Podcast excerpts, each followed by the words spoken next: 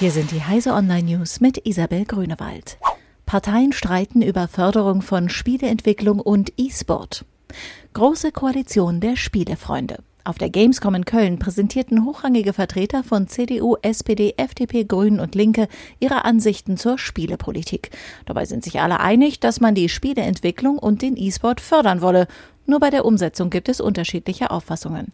Erstes Projekt der Bundesregierung ist das im Koalitionsvertrag festgeschriebene neue Bundesförderungsprogramm für Spieleentwickler, das sich anders als bisher nicht nur auf kleine Entwickler und kulturell wertvolle Spiele beschränken soll. EU läutet Ende der Halogenlampe ein. Nach der Glühbirne verschwindet in der EU nun auch die Halogenlampe vom Markt.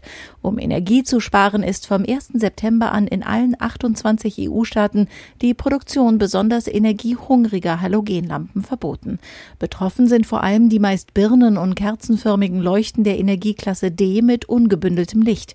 Ausnahmen wird es etwa für platte Spotlampen, wie sie in Deckenstrahlern genutzt werden, oder für Halogenlampen in Schreibtischlampen geben.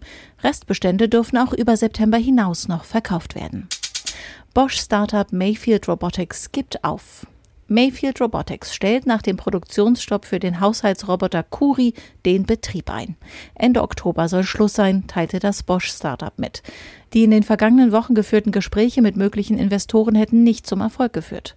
Mayfield Robotics hatte mit dem niedlichen Haushaltsroboter Kuri international für Aufsehen gesorgt, konnte damit aber offenbar kein nachhaltiges Interesse bei den Investoren erregen. ESA-Windsatellit Aeolus erfolgreich gestartet.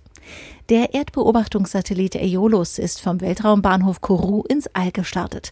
Eine Vega-Rakete brachte den Satelliten der Europäischen Raumfahrtagentur ESA am Mittwochabend gegen 23.20 Uhr ins All. Etwa eine Stunde später sendete die Sonde ihr erstes Signal zur Erde.